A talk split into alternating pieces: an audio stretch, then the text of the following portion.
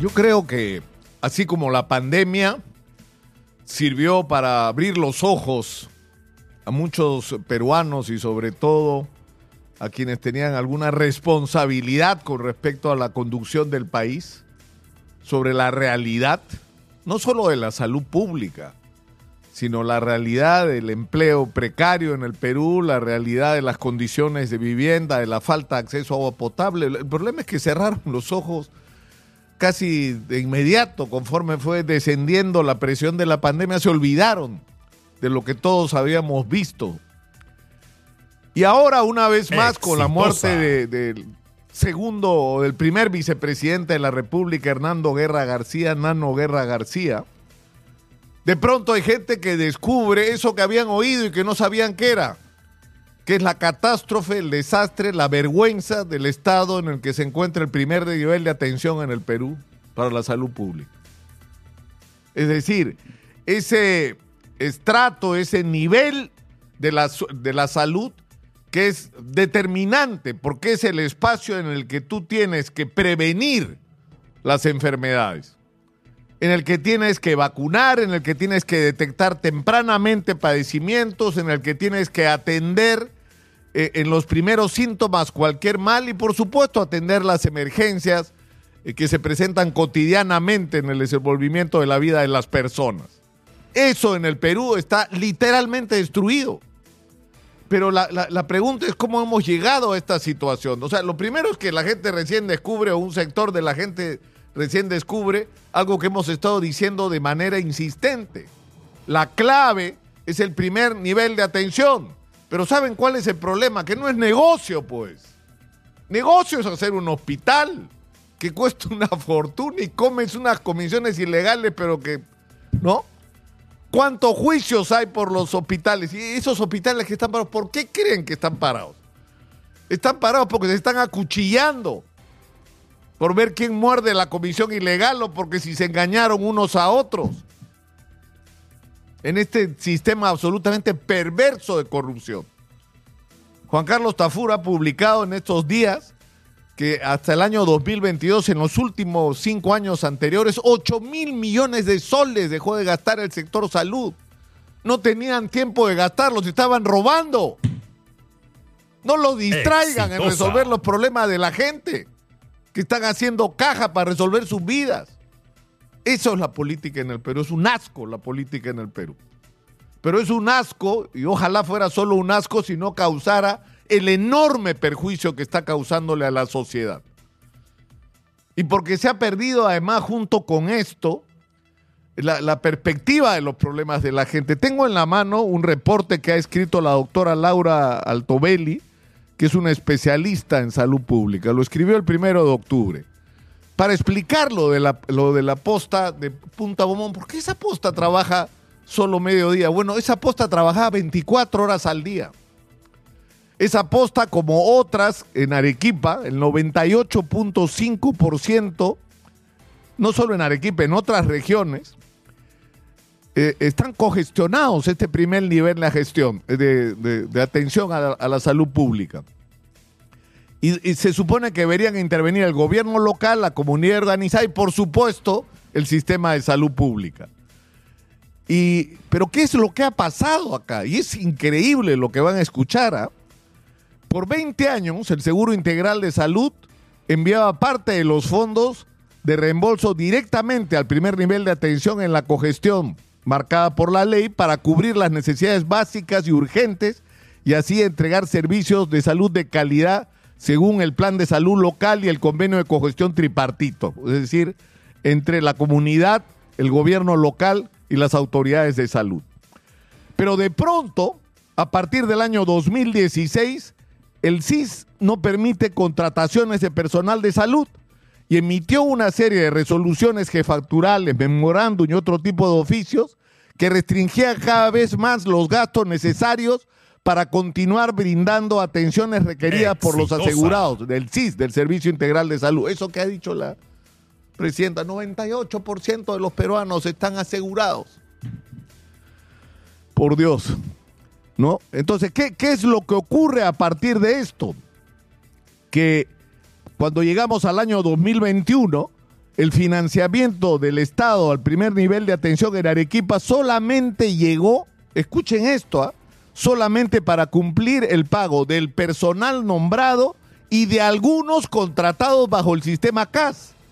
El primer nivel de atención no recibe financiamiento para otros gastos fijos y básicos. Por ejemplo, pagar el agua, pagar la electricidad, pagar el servicio telefónico, pagar el internet, el recojo y traslado de, residuos biocontaminantes, la vigilancia, los servicios de lavandería, los servicios de limpieza, los choferes para las ambulancias, el financiamiento anual para la infraestructura, equipos y ambulancia, entre otros. Entonces, ¿por qué está como está un puesto de salud que atendía 24 horas, que tenía ambulancias con chofer, que tenía personal para todo el día? Esto ha sido producto de decisiones absolutamente irresponsables y criminales de quienes han tenido sus manos. ¿A quién se le ocurrió hacer esto? quitarle, por eso se ha derrumbado el sistema, el primer nivel de atención. Por eso, porque no tienen ni el personal ni los recursos para pagar nada. Y tenemos el sistema integral de salud, 98% de los peruanos están asegurados. Eso dice la presidenta ante la UNO. Y voltea la mirada y a los pocos días se le muere el primer vicepresidente del Congreso porque no ese sistema de salud que según ella funciona tan bien no es capaz de atenderlo adecuadamente. ¿Qué es lo que viven cotidianamente millones de peruanos? Es decir, no podemos seguir permitiendo este nivel de irresponsabilidad y de improvisación. Porque sale de ahí a, a, los dos días el ministro de Salud de Alianza para el Progreso que una vez más, ¿por qué está el señor de ministro de Salud? ¿Porque es el mejor? No, porque es parte del acuerdo político, de la componenda.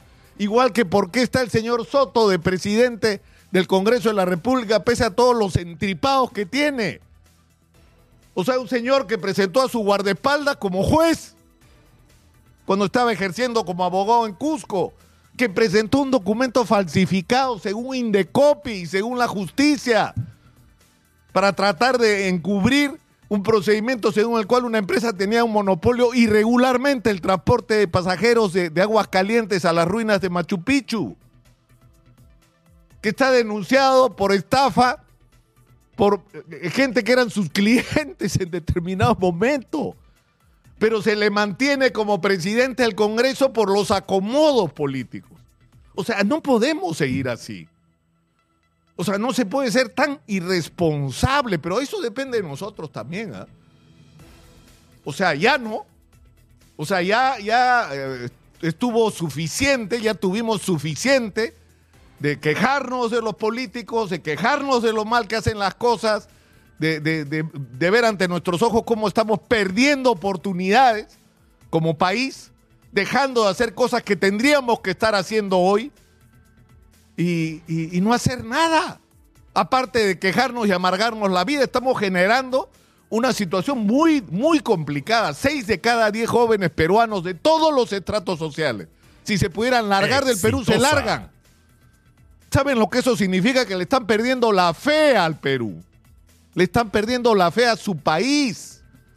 Entonces, si no hacemos el esfuerzo, cada uno desde donde está, por arrimar a estos políticos impresentables, corruptos, ineficientes, tramposos, que se llenan la boca de ideología, pero a la hora de llegar a, rumacos y a entendimientos para quedarse aferrados al poder como están haciendo hoy, simplemente se olvidan de todas sus supuestas diferencias, porque al final todos quieren lo mismo, mamar de la teta del Estado, y si pueden, robarse todo lo que puedan. Entonces hay que, hay que barrer a esta gente y hay que meter al ejercicio de la política, a la conducción del país a gente sana, a gente que sabe lo que hay que hacer en el Perú, a gente que nos puede conducir a un destino distinto. Pero para eso hay que salirnos del barro, hay que salirnos del fango, de la confrontación, del odio y hay que poner por delante todo aquello que nos une, que son los verdaderos problemas del país y las soluciones que existen están ahí pero que estos incapaces y corruptos no lo van a hacer pues porque no les interesa. En fin, cada uno, creo yo, tiene el reto de hacer lo que tiene que hacer. Yo creo que estoy poniendo de mi parte. Yo abro este espacio para que en este espacio discutamos ya no lo mal que están las cosas, sino qué diablos va a hacer cada uno de nosotros para salir de donde estamos. Y eso implica para mucha gente meterse en política, dejar de tener, eh, o sea, superar ese chantaje, que si te metes en política te aplastan. No, los que van a terminar aplastados son ellos, los políticos tramposos, inútiles, que le han hecho tanto daño. Ya le hicieron suficiente daño al Perú como para que sigamos dándonos el lujo de dejarles el poder Exitosa. en las manos. Yo creo que ya ha llegado el momento en que las cosas tienen que cambiar.